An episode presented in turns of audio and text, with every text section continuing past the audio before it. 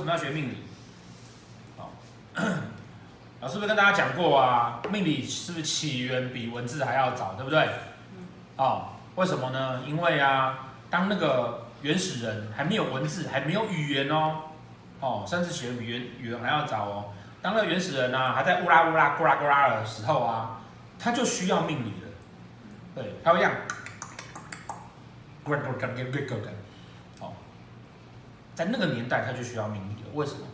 因为啊，那个年代啊，他们生活是艰难的。他今天呢、出去捕一条鱼，没有捕到，他可能二三天他就会死掉了。他没有像现在那么方便。哦，或者他今天去抓一只熊回来。可是可能会被那个在路上被其他野兽吃掉，所以我今天走出去可不可以安全的回家？这件事情对他来说是很重要的一件事情。那很这么重要的事情呢，他需要透过经验的累积，他就可以预测出来我今天出去捕猎哦会不会顺利？那这个经验的累积造成他可以预测他今天出去会不会顺利，这个就是预预测学，也就是我们现在在讲命理学的契约。慢慢慢慢把这个资料整理起来，然后慢慢慢慢的整理出一套系统出来，可以有效率的哦去做一些预测。那到了到了开始大家可以讲话的时候呢，哦，事实上呢，在古代所有的知识分子都会算命，为什么？因为古代有科举考试，科举考试一定要考一本书叫《易经》。哦，《易经》是干嘛的？哦，《易经》那个有上有来上课的同学就知道说啊，《易经》其实就是一本签诗。哦强西啊，庙里面的签诗啊，然后把它整成一本，整成一本之后呢，后面因为各种那个注解的关系，然后因为要考试的关系，所以呢，把它慢慢慢慢发展成一本在谈人生大道理的事情。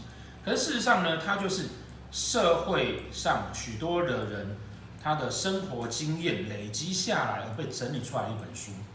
好，那这本易经呢，哦，因为要考试，所以啊。在古代，几乎大家都会。那既然大家都会，加减去就要会算命。好，那《易经》里面哈谈数理象这三个，哦，数理象。那考试主要是考理啦。对啊，可是不可能他只考理，我就不谈其他两个嘛，对不对？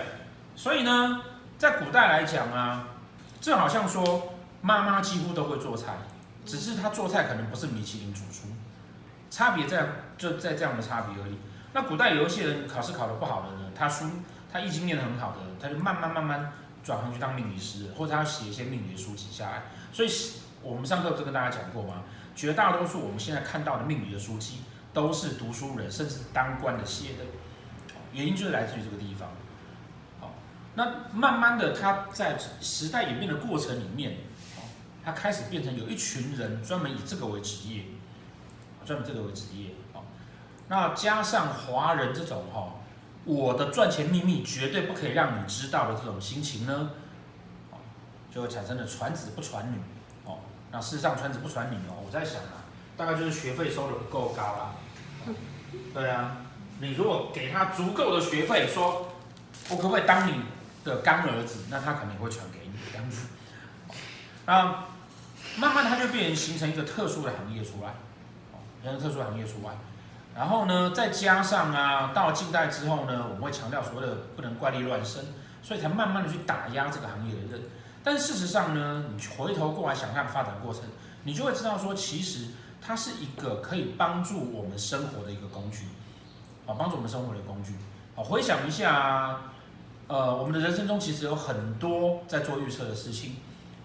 譬如说，你女儿带了一个男生回来，那个男生呢，身上有刺青，然后嚼槟榔，戴耳环，然后呢，看着你的时候呢，是斜眼看着你的，对，而且呢，随时骂脏话，你是不是就会觉得说，你女儿如果跟这个男人在一起，可能不太会幸福？哦，或者是说呢，你儿子带了一个女朋友回来，哦，发现呢，他这个女朋友啊，那个裙子非常非常的短。然后呢，那个开低胸开的非常非常的低，还穿着网袜。然后呢，那个来到你们家啊，非常没有礼貌。你是不是也会觉得说，你儿子如果跟这个女生在一起，可能也不太好？那你的这个可能不太好，你甚至会告诉你儿子或是你女儿说，你跟这个人在一起，你以后一定不会幸福。你在预言你儿子的婚姻状况，你凭什么预言你的儿子的婚姻状况？因为你的人生经验，因为你道听途说，因为你那个看的电视剧都是这样演的。我们的人生经验或我们的资讯集合起来，告诉你这个样子不行。但是你事实上你在做预测的事情。所以如果有一个不是道听途说的，不是。看那个轻工剧来的，不是看那个韩剧来的这样的经验，而是有一套非常理性，哦，非常理性的那个工具跟系统可以来去做这个事情，这样是不是很棒？哦，这个就是为什么我们现在啊要很认有比较科学化的方式呢，然后比较条理性的方式，哦，来去推广紫微斗数的原因，也就是希望让大家啊重新回到古老那个年代。命理是一个大众知识，而不是一个专门被某一群人掌控而把持，然后甚至乱七八糟解说，造成迷信风气的这样子的原因。哦，当社会大众把这个东西，哦，把命理的知识变成是大众知识的时候，它自然而然就会越来越进步，因为越来越多人学，越来越多人讨论，它就越公开、越透明，就越进步，然后就越实用。